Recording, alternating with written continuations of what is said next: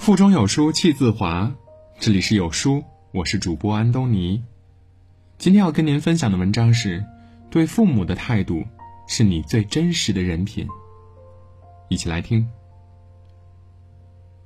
前几天逛知乎的时候，看到这么个帖子：被爸妈拖累，该断绝关系吗？看题目的时候，还以为是父母对他做了什么十恶不赦的事情。点进去一看，才发现原来题主父母的经济条件不太好，养老看病都需要花很多钱。而题主觉得有这样一对父母的拖累，会导致自己仕途不顺，将来娶妻生子也会受到影响的。所以不想把资源浪费在父母身上，打算跟父母斩断关系。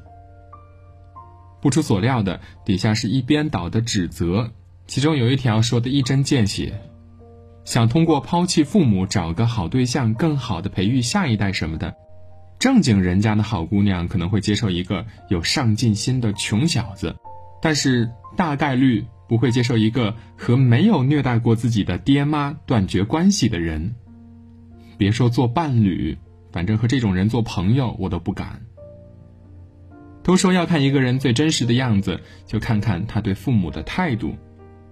一个对父母都薄情寡义的人，是经不起任何人性上的考验的。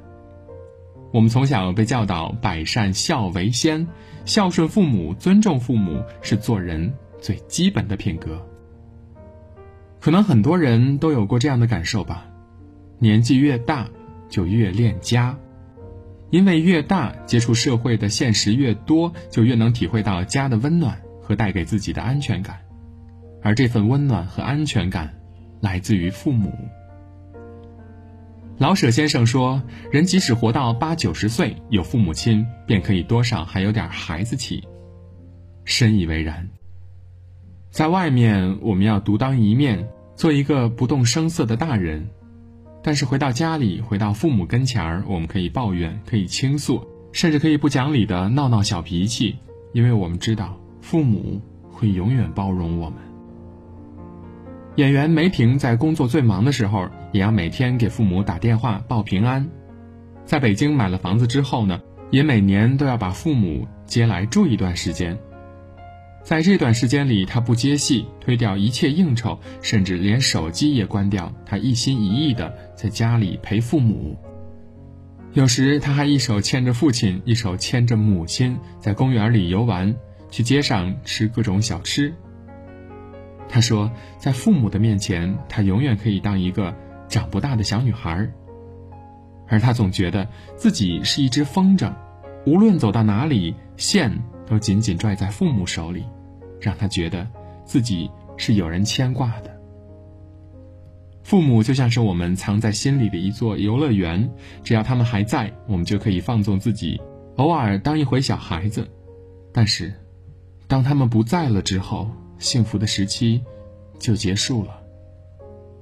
父母在，人生尚有来处；父母去，此生只剩归途。日本著名导演北野武曾经这样形容过他与母亲的关系：“我用尽一生与母亲较量，最终满盘皆输。”按照现在的话来说，北野武的母亲是一名不折不扣的虎妈，不准孩子有兴趣爱好，强迫孩子学习，成绩不好就对孩子一顿打骂。因为这样，北野武对母亲是厌烦的，甚至是厌恶的。在大二那年，北野武与母亲断绝了关系，从家里搬出去独自生活。他以为靠着打工就可以赚到房租和零用钱，却没想到一回神儿，房租就已经拖欠了半年。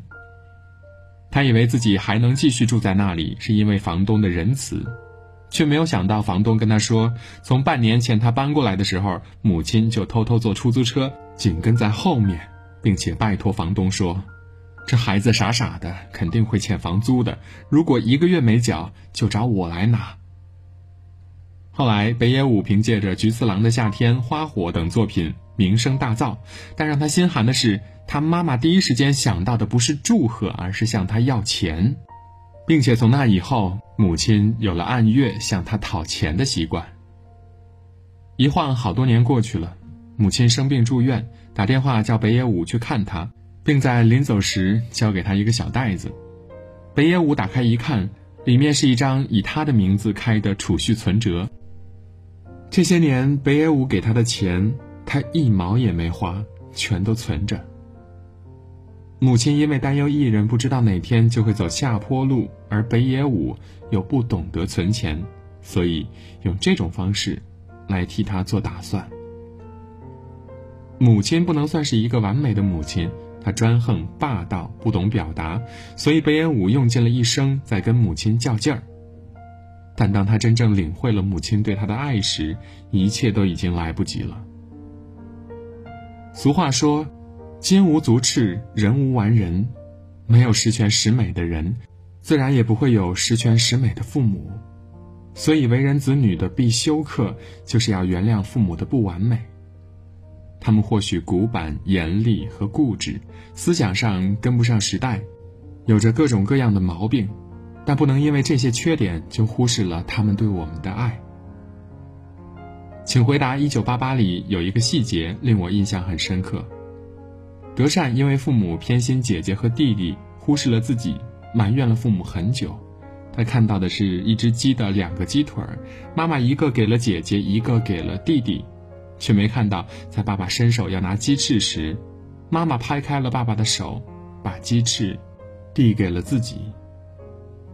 偏心的父母是不完美的，甚至是不称职的，但就算这不称职的父母，也永远是爱他。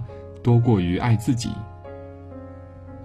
父母不是完美的父母，我们也不是完美的孩子，我们都在笨拙的摸索如何相处，如何相爱。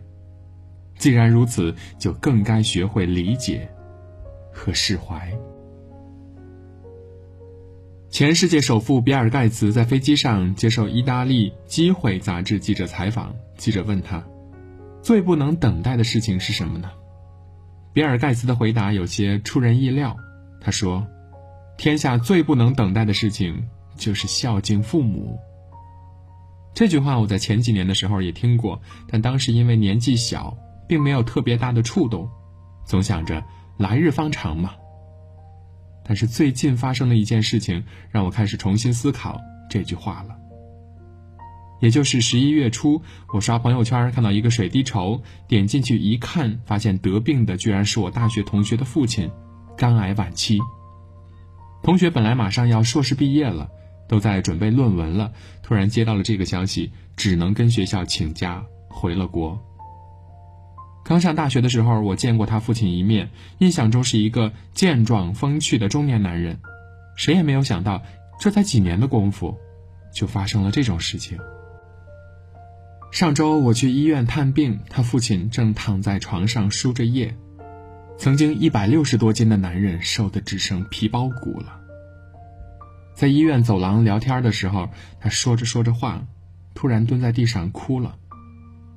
他说，医生早上去找他谈话，说病情恶化的很严重，他们可能快没有治疗机会了，说让他做好心理准备。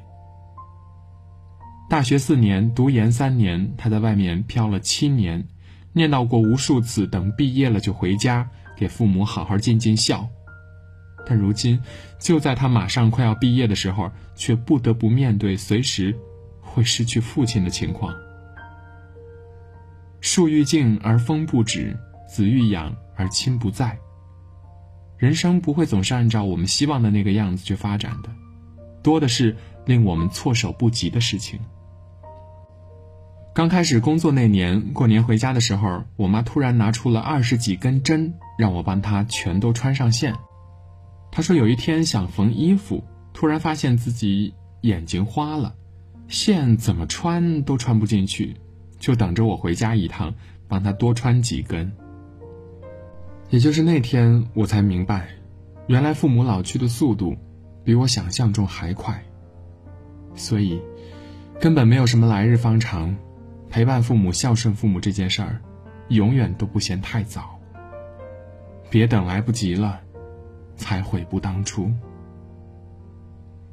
王小波在致女儿书中写道：“我不记得爱过自己的父母，小的时候是怕他们，大一点开始烦他们，再后来是针尖对麦芒，见面就吵；再后来是瞧不上他们，躲着他们，一方面觉得对他们有责任，应该对他们好一点，但就是做不出来，装都装不出来。再后来，一想起他们，就心里难过。世界上最悲哀的事情，莫过于失去了才懂得珍惜。趁着我们还年轻，父母还在，多关爱，多包容，别让今后的人生里充满遗憾。我们都该对他们说一句：谢谢你们，愿意做我的父母。有书活动季，有书邀你一起成长。CCTV 收纳名师小乔亲授收纳技巧，解决万千家庭的收纳难题。本期为朋友们送上一份大礼：一元拼团特惠，学习收纳技巧，三大场景实景改造演示，一学就会，让房子永不复乱。